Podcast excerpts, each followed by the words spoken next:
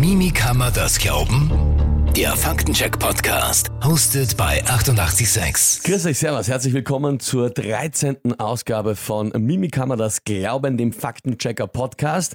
Und äh, natürlich sind wir sehr abergläubisch, deswegen haben wir große Sorge vor dieser Folge, Folge 13. Was könnte alles schiefgehen? Ja, wunderbar. Der Mikrofonarm hat ja fast schon ins Gesicht geschlagen, das war vielleicht der erste Indikator. Ja, nicht nur das. Gestern war ja auch der 13. Juli. Das kommt noch dazu. Stimmt, ja. Skandal. Also 13 plus 1 ist heute bei der 13. Folge. Gut, dass ich nicht wirklich, ich bin, ich bin eigentlich gar nicht abergläubisch, muss ich gestehen. Ich war noch nie abergläubisch. Ist es ja auch, dass man einfach kein Aberglaube einem Faktencheck standhalten würde. Also Ja, völliger das Schwachsinn, statistisch. Na gut, aber wir reden heute nicht über Aberglaube, sondern wie immer haben wir ein Big Topic in dieser Folge und davor sprechen wir noch ein anderes Thema. Heute sind es aber eigentlich zwei Big Topics, Ja, kann man so sagen. Also ja, ne? äh, ist jetzt nicht so ein kleiner Faktencheck quasi, wo wir jetzt uns ein ganz konkretes Thema anschauen, sondern wo wir doch über etwas Größeres reden, was überall der Fall ist. Big Topic wird nachher sein das Thema Challenges online und welche Gefahren die bergen. Es gibt natürlich einen aktuellen Anlassfall aus der letzten Woche vom Aufzeichnungsdatum her, wo Kinder verstorben sind, weil sie die Online-Challenges nachgemacht haben. Da werden wir über das und die Aspekte zu diesem Ganzen ein bisschen sprechen. Und davor äh, reden wir aber über etwas, das akut auch alle betrifft und worüber eh jeder spricht, schon seit Wochen inzwischen. Aber da grassieren auch ganz viele Aussagen und Prognosen in unterschiedliche Richtungen. Und da ist es natürlich dann interessant, das ein bisschen einzuordnen, zu versuchen, okay, was genau steht eigentlich wirklich an? Muss ich mich fürchten oder nicht? Und wie schlimm ist es? Was steht an? Es geht um das Thema Energie, es geht um das Thema Wärme, die wir im Herbst, Winter vielleicht gar nicht mehr haben oder halt sehr teuer bezahlen müssen.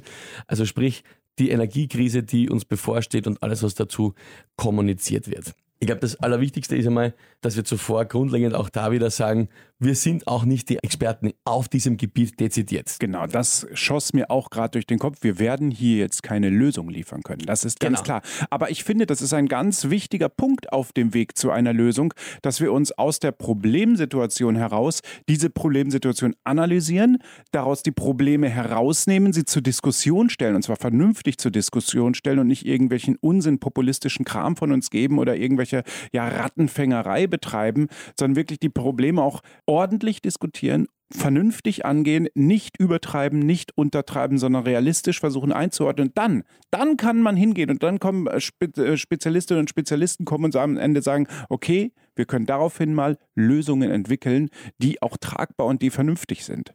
Und das ganz große Problem, was wir aber haben, ist, alles, äh, André, was du jetzt angesprochen hast, haben wir gerade in Österreich nicht. Wir haben genau. es ist leider so. Ja, äh, das schaut schlecht aus. Denn aktuell haben wir auf der einen Seite die Regierung, die primär, und das kann man, wenn man das mal nachzählen würde, von allen unterschiedlichen Accounts und Wortmeldungen und Pressestatements, wie oft gesagt worden ist, wir müssen uns das anschauen. Und wir werden das genau uns anschauen und beobachten. Da kämen wir, glaube ich, in die Tausende, wie oft das gesagt worden ist. Und da ist einfach, ja, na, wir haben da eh und wir machen ja das Entlastungspaket mit 500 Euro und was auch immer hin und her. Das ist alles extrem entspannt. Also sprich, na, quasi Problem, ja, geht. Und auf der anderen Seite wiederum haben wir dann viele, die uns einfach schon teilweise ankündigen, aus der Opposition oder auch von anderen Seiten, die uns quasi prognostizieren, naja, das wird äh, ein Horrorherbst und es wird uns alles ausgehen. Wir werden äh, nicht mehr heizen können, nicht mehr Warmwasser haben und werden das alles halt ausbaden müssen, unter Anführungszeichen, ausbaden, indem wir nicht mehr baden oder sonstige äh, Horrorszenarien, wie schlimm es nicht werden wird und Massenarbeitslosigkeit und was uns alles nicht bevorsteht. Und das, was du eben angesprochen hast, wäre einfach der vernünftige, gemäßigte, rationale Diskurs Ja. mit den offenen Fakten, die da sind, die nüchtern zu betrachten und daraus dann abzuleiten, okay, was sind die Szenarien? Nur das passiert einfach gerade nicht. Genau, ich glaube, die rationalste Aussage war wirklich, wenn wir gar nichts tun, dann haben, bleiben uns am Ende nur Psychopharmaka oder Alkohol. Ich glaube, das war wirklich die bisher rationalste Aussage, denn ja, wenn nichts passiert, stimmt das tatsächlich. Das Lustigste an der Sache ist, dass der Kanzler gesagt hat, wenn wir, also der Kanzler hat Ja. gesagt wir, das heißt er und Erste seine Person Regierung, Plural, ja, genau. genau, er und seine Regierung, wenn wir so weitermachen, bleibt euch hat er euch gesagt, also ja, allen zweite anderen, Person, Blue.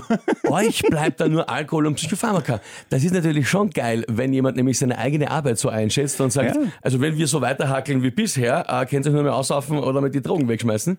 Da hast du hast recht. Ich finde, das ist wahrscheinlich die dieser, genau, Aussage. dieser, dieser Satz nebenbei, der sagt so viel mehr. Und ich, ich finde es falsch im Nachhinein, den als, als Gag abzutun, dass, äh, sondern ich, also hätte ich ihn gebracht, aus der Hosentasche herausgeschossen, sag ich mal, hätte ich nach drei Tagen gesagt, wisst ihr was? Der Satz war so genial, weil es stimmt. Weil es stimmt schlichtweg. Es muss gehandelt werden, natürlich nicht nur von Seiten der Regierung. Also ich selbst sehe drei gesellschaftliche Schichten oder drei Schichten generell äh, in der Pflicht zu agieren, also natürlich von Regierungskreisen und zwar komplett zusammen. Denn das, was du gerade gesagt hast, dass eine Opposition dagegen schießt und das Schlimmste äh, herunterbeschwört, ist natürlich auch falsch. Anstatt zu sagen, okay, wir müssen jetzt mal alle zusammensetzen. Eigentlich müssten wir eine Regierung aus allen Farben zusammenbauen, die auch wirklich zusammenarbeitet. Denn hier geht es nicht darum, um politische Macht, sondern hier geht es darum, ein, ein Volk durch eine Krise zu begleiten. Das wäre so die eine Schiene. Das andere, die andere Schiene sind wir natürlich als Menschen selbst. Wir müssen natürlich schauen, okay, was, was können wir machen, wo wollen wir hingehen, was schaffen wir, was können wir für, für Lösungen für uns raussuchen. Und die dritte Schiene ist natürlich die Wirtschaft, Industrie, die natürlich auch ganz klar sagen muss, okay, wir müssen auch mitfahren. Wir müssen auch schauen, was können wir machen, wo können wir Preise deckeln, wo können wir uns selber hin entwickeln. Und das, ist, das sind diese drei Level, die ich so sehe. Das Problem ist halt, dass einfach nichts passiert und dass sich Genau. das auch kommunikativ einfach Weil- niederschlägt. Es wird auch politisches Kleingeld gemacht mit dieser, Ja. mit dieser wirklich großen Herausforderung und dieser schwierigen Situation. Und als äh, normaler Bürger unter Anführungszeichen gefühlt ist man ein bisschen unter die Räder gekommen. Ja. Also es ist einfach so, man bleibt halt auf der Strecke und ja, ist halt so, man, man zahlt überall stellenweise das eineinhalbfache, das Doppelte, äh, wenn man aufs Auto angewiesen ist, tanken muss zum Beispiel, äh, weiß ich, wie schmerzhaft das ist. Also das fällt einem dann wirklich markant auf. Und es gibt aber einfach keine klaren Ansagen, außer dass sie alles angeschaut wird. Und das auch, man hat auch nicht das Gefühl, dass, wie du sagst, eben irgendwie an einem Strang gezogen wird, dass jetzt alle sagen, okay, jetzt lassen wir mal irgendwelche kleinen Differenzen beiseite und, und versuchen gemeinsam eine Lösung zu arbeiten. Das passiert halt einfach überhaupt gar nicht. In anderen Ländern geht es ein bisschen besser. Da wird gerne auch nach Deutschland geschaut, wie da ein bisschen klarer kommuniziert wird und auch schon ein bisschen offenere Botschaften gesendet werden, wo man sagt, ja, so schaut's aus, so kann's werden. Das kann uns passieren. Wir werden aber schauen, dass wir das gemeinsam angehen. Also sind viele andere Länder wesentlich besser aufgestellt als in Österreich, wo das einfach eine Wüste ist, eine kommunikative Wüste in jeder Richtung, spiegelt aber wahrscheinlich auch, sage ich mal, die Kommunikation, die Taten wieder. Also es passiert einfach Kommunikation Passiert genauso wenig nichts, genau. wie dort, wo man was tun könnte. Und äh, das ist eine äh, extrem schwierige Situation. Aber ich glaube, was wir mitgeben können, ist einfach die Einordnung, alle Horrorszenarien, so wie sie gezeichnet werden, teilweise muss man nicht sofort eins zu eins Glauben übernehmen. Dafür gibt es auch noch keine stichhaltigen Beweise. In Wahrheit, man weiß einfach Wir noch wissen nicht. in Wirklichkeit gar nichts. Genau. Genau. Ja. Du hast auch das ganz richtig schon angedeutet. Das Problem ist, wir alle werden überfahren mit der Gesamtsituation und mit der und das führt dazu, dass wir selbst auf einmal uns ja ohnmächtig fühlen. Und das ist so das Schlimmste, was in einer Krise, glaube ich, passieren kann, dass du dich ohnmächtig fühlst und, und nicht mehr herausweist und dann in eine Art De Depression schlitterst. Das ist gefährlich. Und dementsprechend ist auch wichtig, offen und sauber zu kommunizieren und auch sagen und, und auch erstmal Lösungsansätze für jeden Einzelnen zu bieten. Was kann ich machen? Und dann auch Lösungsansätze auf, der, auf den anderen Schienen zu zeigen. So nicht nur du alleine machst was, sondern überall wird jetzt was begonnen. Wir beginnen und wir können alle beginnen. Ich muss ehrlich gestehen, ich habe auch zu Hause begonnen. Ich habe mich wirklich hingesetzt. Ich habe, es ist knapp eine Woche her. Also das ist jetzt ein bisschen aus dem Nähkästchen. Knapp eine Woche her, da war ich wirklich in diesem kleinen Depressionsloch. Es ist mini, mini, mini. Ich soll auch jetzt nicht sagen, dass es wirklich schlimm war, aber ich war wirklich in der Situation, wo ich mich ohnmächtig gefühlt habe. Und dann habe ich mich irgendwann hingesetzt und auch gesprochen, mit, mit meiner Frau gesprochen, mit anderen gesprochen. Dann irgendwann kam ich drauf, hey, du musst auch jetzt was tun. Du musst jetzt erstmal dich aus dieser Hilflosigkeit versuchen rauszuholen. Und, und dann habe hab ich wirklich am Wochenende gemacht. Ich habe zu Hause verschiedene Sachen einfach abgeschaltet, ausgeschaltet. Welche Stromquellen brauche ich, welche nicht. Ich habe überlegt, wie kann ich in Zukunft mein Verhalten anpassen, was kann ich ändern. Und das sind erstmal Schritte, die haben mich aus dieser Situation rausgeholt, dass ich gesagt habe, okay, da ist etwas. Und jetzt müssen wir schauen, dass wir auf einer anderen Ebene weiterarbeiten. Ich muss andere anstecken mit dem Funken, dass wir halt ja uns weiterentwickeln müssen und, und unser Leben auch weiterentwickeln und anpassen müssen, sodass wir diese Probleme abfedern können am Ende. Wir werden Probleme kriegen, das steht außer Frage. Es ist unausweichlich, ob das Energiekrise ist, Klimawandel oder sonst irgendwas. Aber wir müssen jetzt ganz, ganz stark daran arbeiten, alle, alle, wirklich alle, dass wir diese Probleme abfedern können. Und der erste Schritt ist da einfach auch mal natürlich nicht in Panik zu verfallen, nicht genau. in eine Schockstarre, nicht in irgendwelche Angstzustände oder in Hysterien, ja, sich zu verlieren, sondern halt, dass man einfach ruhig bleibt. Und es ist aber, deswegen ist es ja auch hier das Thema, weil es ja eben schwierig ist bei der aktuellen Kommunikation, nicht nur von politischer Seite, auch teilweise von den Medien, von gewissen Boulevardüberschriften, dass man da wirklich ruhig bleibt, weil uns einfach ständig Schlagzeilen um die Ohren fliegen, wie Schock und äh, Horror, Preis mhm. und was auch immer und Katastrophe und Preisschock und was nicht alles noch auf uns zukommen wird, Horrorherbst und, und, und. Da ist es dann natürlich auch schwierig, einfach sich in Ruhe quasi zu, zu zu wiegen und zu sagen, okay, durchatmen, alles, alles gut. Äh, es kann ernst werden, ja. aber man muss da trotzdem mit einer ruhigen Hand durchgehen. Und das ist, glaube ich, das, was, was, das, was die Botschaft ist, dass einfach erstens einmal auch noch wirklich klar ist, alle, die das so groß prognostizieren, die wissen es auch nicht. Niemand weiß es. Keiner weiß, was im Herbst, im Winter passieren wird. Keiner weiß, wie der Krieg weitergehen wird. Wer soll denn das wissen? Putin vielleicht hat einen Plan, aber nicht einmal der wird es genau wissen. Und da jetzt schon so große Teufel an die Wand zu malen und, und solche Horrorszenarien bringt eigentlich nicht viel außer Panik. Genau, da sind wir auch wieder bei dem Kernthema unseres Podcasts generell. Wie wird in der Kommunikation übertrieben? Wir haben es jetzt gerade in dieser Situation. Es war vor einer Woche, gab es ja diese wunderschönen Temperaturvoraussagen mit über 40 Grad und sonst was, die wirklich quer durch Medien geschossen wurden, die überall angezeigt wurden. Und nur ganz wenige, wirklich, wirklich wenige, auch seriöse Meteorologinnen und Meteorologen haben gesagt, Freunde, das ist ein einziges Modell. Das ist sogar nicht mal das sicherste Modell. Und die ganzen anderen Modelle sagen etwas völlig anderes aus. Und wir haben eine große Schwankungsbreite. Also übertreibt jetzt nicht. Und das ist ein wesentlicher Punkt. Wir müssen beim Konsum von Informationen natürlich auch immer hinschauen. Wie dramatisch ist eine Situation gestaltet? Wie realistisch ist sie gestaltet? Und wir müssen die Dramaturgie aus dem Information rausnehmen. Und das, das würde uns allen gut tun. Und das gebe ich auch ja, Medienschaffenden an die Hand. Bitte übertreibt sich immer. Ihr müsst nicht jede Sau durchs Dorf treiben, weil oft oftmals ist das unsinnig. Und am Ende braucht man sich nicht beschweren, wenn Menschen sagen, ihr seid doch Lügenpresse, ihr seid doch ein Klatschblatt, ein Boulevardmüll, sagt ihr doch. Das ist das Resultat daraus. Wenn ich ständig übertreibe, ständig Menschen heiß mache, dann bin ich irgendwann nicht mehr glaubwürdig. Und das ist der Punkt, auch an dieser Diskussion. Wir müssen das realistisch angehen. Und realistisch bedeutet sagen, ja, die Probleme sind da und sie kommen. Und jetzt müssen wir aber auf dem Level kochen, wie sie auch einschätzbar sind. Und jetzt eben in dieser Situation haben wir das Problem, dass diese Übertreibungen oft im Boulevard, da jetzt immer halt, ja, kann man oft mal so, hm, na, ist halt so.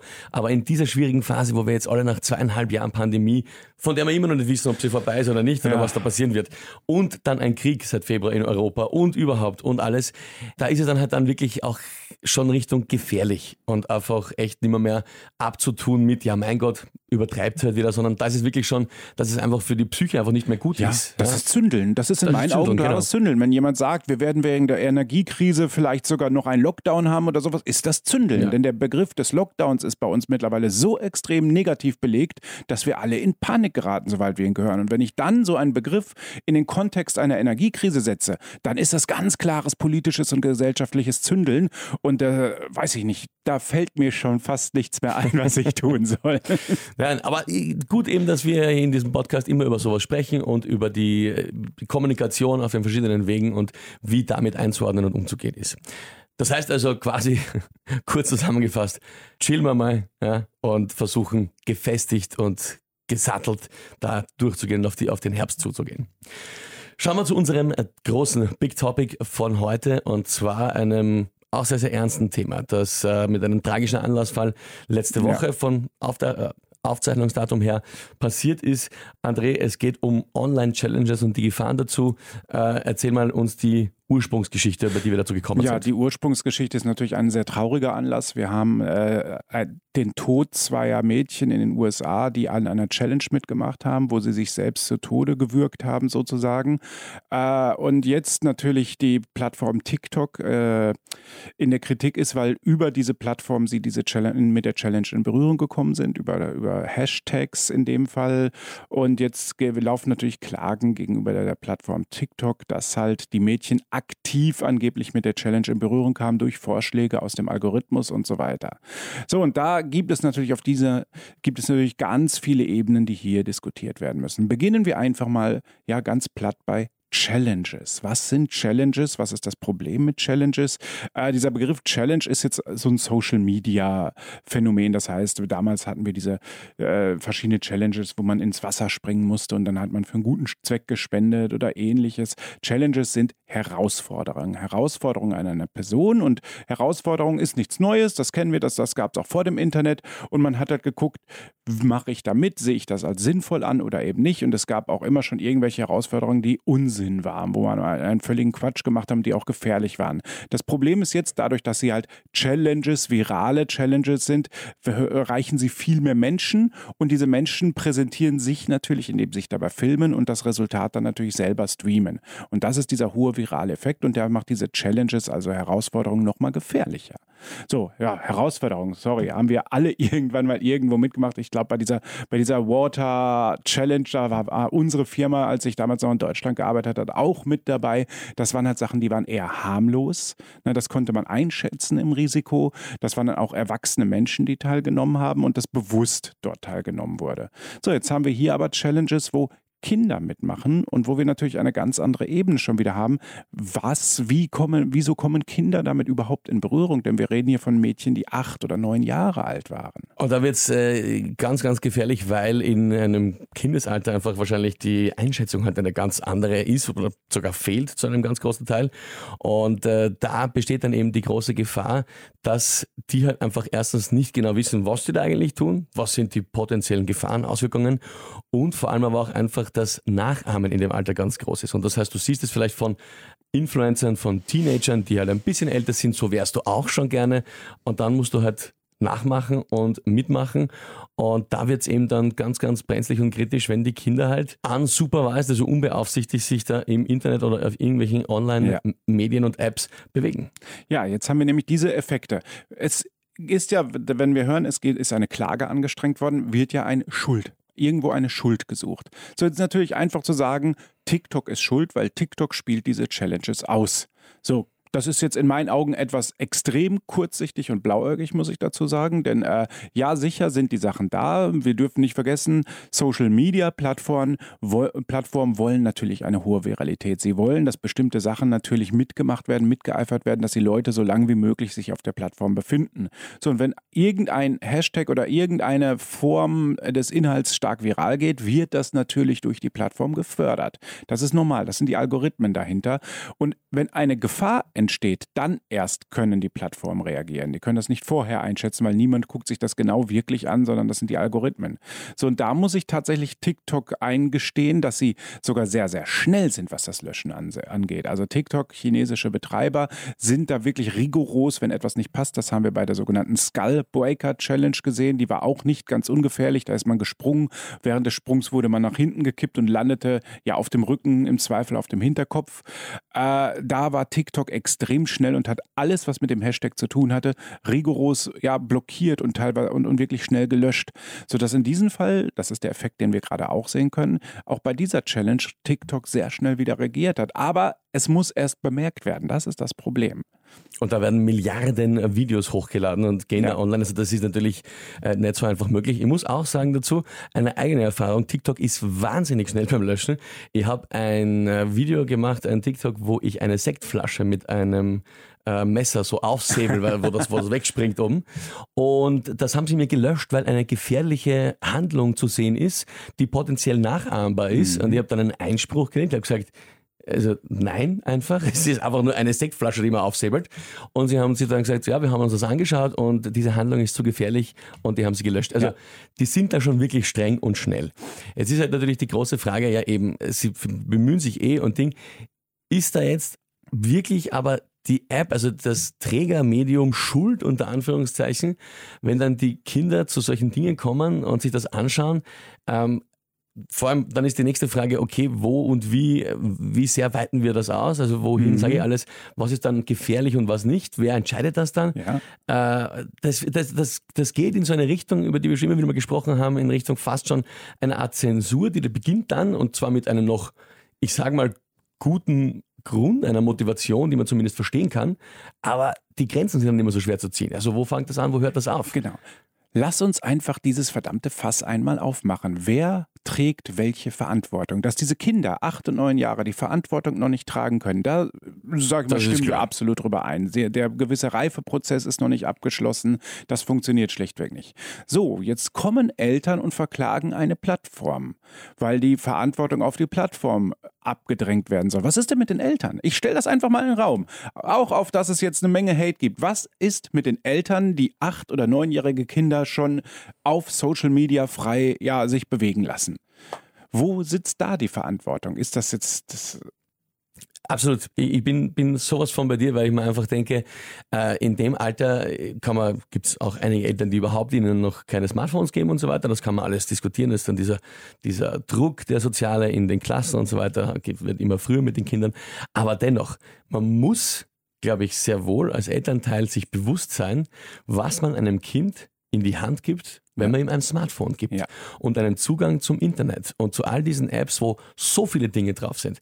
Äh, nicht nur Challenges, verstörende Videos, äh, sch schreckliche Bilder von irgendwelchen äh, Unglücken, von Unglücksfällen, Todesfällen, was auch immer. Da gibt so viel zu sehen, was für ein Kind ungefiltert einfach nicht gedacht ist und nicht gedacht sein sollte.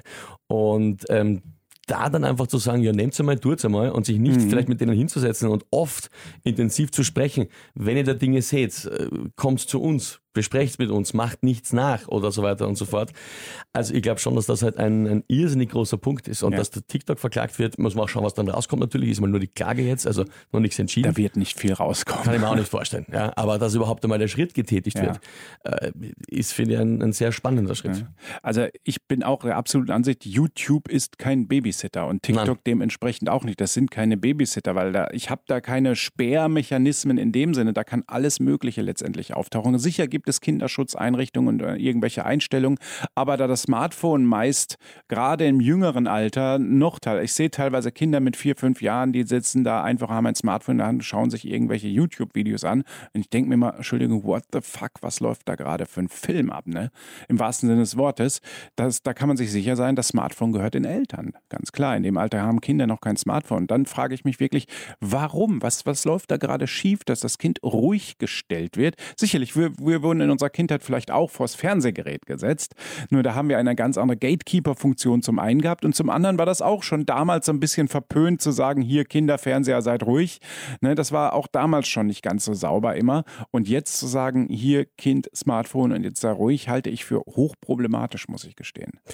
Es wird eben dann oft versucht, äh, zumindest kenne ich das aus dem Umfeld halt, dann sind diese Kindervideos, Kindersongs oder eigene Kindershows zu sehen. Ja klar, also im Endeffekt Cartoons oder Zeichentrickserien. Ja, aber da ist ist, glaube ich, immer noch der große Filter, der große Unterschied, dass es zumindest noch den, die elterliche Auswahl gibt, dass man einfach sagt, das kannst du dir anschauen, das nicht. Ähnlich wie es ja beim Fernsehen früher war. Also dann ab einer gewissen Uhrzeit oder ab gewisse Sender sind halt mhm. nicht gegangen. Aber eben, wenn, wenn die Kids halt das quasi ungefiltert und alleine haben und ja. dann, dann wird es, glaube ich, bedenklich, vor allem, Kinder sperren, ab einem gewissen Alter sind Kinder ja smart genug, um das zu umgehen. So schwer ist das auch nicht, weil du klickst einfach nur auf den fucking Button, dass du halt die Kindersperre ja, deaktivierst und fertig. Also ähm, ja, extrem schwierig, muss man extrem aufpassen. Und ich finde es aber, es ist gar nicht, glaube ich mal, nur für Kinder. Ich glaube, es ist generell, das hört man immer wieder, auch Jugendliche sind da, nicht nur Kinder, Jugendliche auch betroffen oder stellenweise auch Erwachsene, dass einfach Dinge ge gezeigt werden in nicht nur Challenges, sondern in Vormachvideos, in irgendwelchen Übungsvideos oder sonstigen Dingen, wo man dann halt auch wieder, und da kommen wir eh wieder zu einem schönen Kernpunkt äh, dieses Podcasts, nämlich, dass man hinterfragt, wie ist dieses Video entstanden? Kann das überhaupt so funktionieren, wie es da gerade gezeigt ist? Warum wird das Video gemacht? Wer ist die Person oder wo, wo kommt das her? Was ist das für eine Geschichte, ja. die da dahinter steckt? Also da gibt es so viele verschiedene Dinge, die man bedenken muss, auch als Erwachsener. Ich erinnere mich zum Beispiel jetzt, ganz aktuell war die Sprite Challenge. Äh, die ist sehr viral gegangen, von vielen Erwachsenen gemacht worden. Flasche Sprite-Echsen und dann einfach äh, rülpsen. Das war die Aufgabe. Nicht sehr, sage ich mal, hochintellektuell wow. fordernd. Aber natürlich, wie viele Sprite-Flaschen, wie viele Sprite-Flaschen da viral gegangen sind. Ja? Das würde ja mit jedem kohlensäurehaltigen Getränk funktionieren. Natürlich. Äh, ist halt dann, ich habe keine, das ist jetzt überhaupt keine Unterstellung und keine Verschwörungstheorie. Ich sage nur, wenn das irgendwie von Sprite initiiert worden wäre, wäre es schlau gewesen. Also das wäre schon gut gewesen. Ja, natürlich. Anders wiederum eine Challenge, die war vor einigen, vor vielen Jahren inzwischen, äh, die Zimt-Challenge. Und da war die, ja, einen Löffel Zimt essen äh, und ob man dann irgendwie, die einen haben gemeint, ja, man wird dann sterben, die anderen nein, haben das bewiesen. Das sind so Dinge, äh, mit anderen Substanzen ist das dann wirklich gefährlich. Ja. Und das haben dann auch viele probiert. Und auch da sind dann Menschen im Krankenhaus gelandet.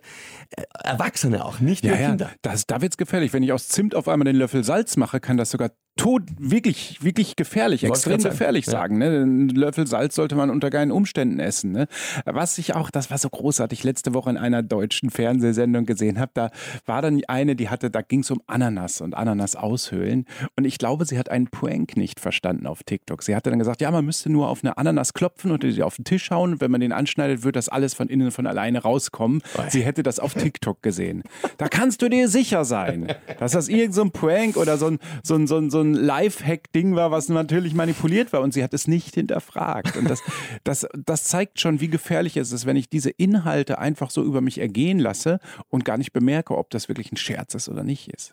Absolut. Also das ist, ist glaube ich, der wichtige Punkt. Wir gehen aus von einer sehr tragischen Geschichte eben mit, wo Kinder betroffen waren und in dem Fall eben der, der, der Sache zum Opfer gefallen sind. Aber ähm, es geht nicht nur um Challenges eigentlich, es geht um ganz, ganz viel, was wir an diesen, in diesen Apps und, und jetzt auch Instagram, wo es die Reels und Stories gibt und äh, äh, Facebook hat ja auch inzwischen, also alle anderen Apps springen jetzt auf. YouTube hat das, Facebook hat das, äh, haben alle. Und da gibt es so viele Dinge zu sehen und da muss man echt ganz viel äh, hinterfragen, weil so extrem viel davon einfach nicht so möglich ist in echt, eben als entweder Jux oder Tollerei oder aus sonst irgendeinem Hintergrund so geschnitten ist oder, oder gefilmt ist, damit es halt anders ausschaut, damit es eben viral geht. Also die Leute wollen ja immer irgendeinen coolen viralen Effekt damit erzielen und das muss man halt immer bewusst sein. Und da kann es halt echt schneller mal auch schief gehen, dass man sich irgendwas anschaut und das glaubt, was einfach so überhaupt gar nicht stimmen kann. Genau, da sind wir bei dem wichtigen Kernpunkt angelangt. Bei Social Media, die sich immer mehr angleichen, immer mehr in Richtung Video gehen, weil wir alle die Möglichkeit über unsere Smartphones haben, Videos selber zu produzieren, sind wir alle die sogenannten Port-User. Das heißt, wir sind Produzent und Nutzer gleichzeitig. Und das ist ein ganz wichtiges Element und auch eine Position, die wir lernen müssen, mit der wir auch umgehen müssen.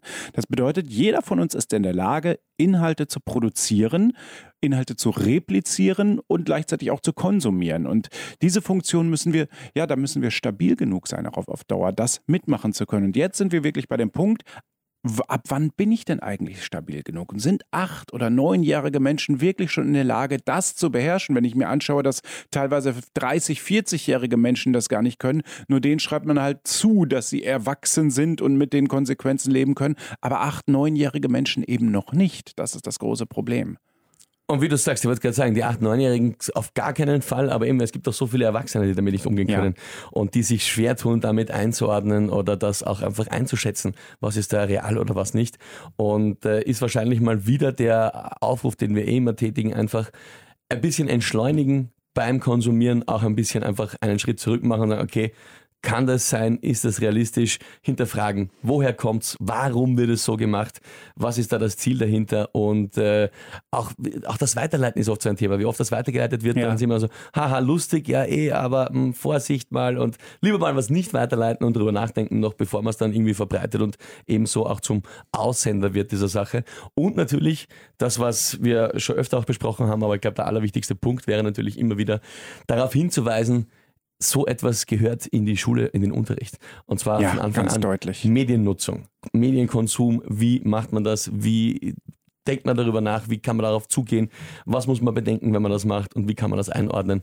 Äh, sind wir weit weg davon? Gibt's nicht, aber wäre extrem ich, wichtig. Ganz schön, da kann ich jetzt darauf hinweisen, tatsächlich im, im, im Winterzeitraum, Wintersemester an der Zoom Kinderuni hier in Wien, wird es zu dem Thema eine komplette Ausstellung geben. Da arbeiten wir Mhm. von Mimikama auch mit dran, es sind auch andere beteiligt, wo es wirklich darum geht, jetzt ohne Social Media und ohne die harten Sachen, äh, wirklich auch jungen Menschen schon beizubringen, wie funktioniert das Spiel mit Medien, mit Internet, mit Bildern, mit, mit, mit dieser gesamten Viralität, dass sie merken, oha, dass ich nicht alles glauben darf, beziehungsweise auch vernünftig an die Sache herangehen muss. Und da wird es tatsächlich ab Herbst eine wunderschöne Ausstellung geben, also in der Woche wie immer gratis für junge Menschen, am Wochenende für die Familien natürlich dementsprechend. Äh, und, und das kann ich nur ans Herz legen. Wir arbeiten dann, oder da wird im Moment generell an dem Konzept noch gearbeitet, aber es klingt sehr, sehr viel, vielversprechend. Da freue ich mich schon sehr drauf. Gute Sache, wichtige Sache. Ja, also das ist bei der Kinderuni, Ja, im Museumsquartier. Museumsquartier. Zoom Kinderuni, genau. Das wird ab Herbst wird die Ausstellung sein. Das heißt, da dann einmal googeln danach, äh, wenn ihr da Interesse habt, hingehen wollt, euch das anschauen wollt mit euren Kids oder auch selber einfach hingehen wollt und äh, in der Ausstellung dann euch damit beschäftigen wollt. Ähm, gut, wir haben es tatsächlich geschafft, eine kurze Sommerfolge aufzuzeichnen. das ist ja unfassbar. Ja, ja. ja draußen haben wir es ja auch wieder gefühlte 93.000 Grad Celsius, Eis. Schmelz, Hitze, Wasser ja, drum und dran. Tatsächlich. Jetzt kommen wir nicht auch in die, in die Horrorszenarien rein. Nein, Nein überhaupt Gut, nicht. wir sagen äh, danke, dass ihr mit dabei wart, wieder zugehört habt. Gerne Feedback auf all unseren Kanälen. Wir sind überall zu finden. Auf all den bösen sozialen Medien äh, kann man uns gerne schreiben. Und äh, da auch gerne mal, wenn ihr irgendwelche Themen oder Ideen habt, wo ihr sagt, darüber könnten wir mal sprechen oder da wollt ihr einen, ein bisschen einen Deep Dive haben, dann einfach auch gerne an uns schicken. Wir sagen danke und bis zum nächsten Mal. Bis dann.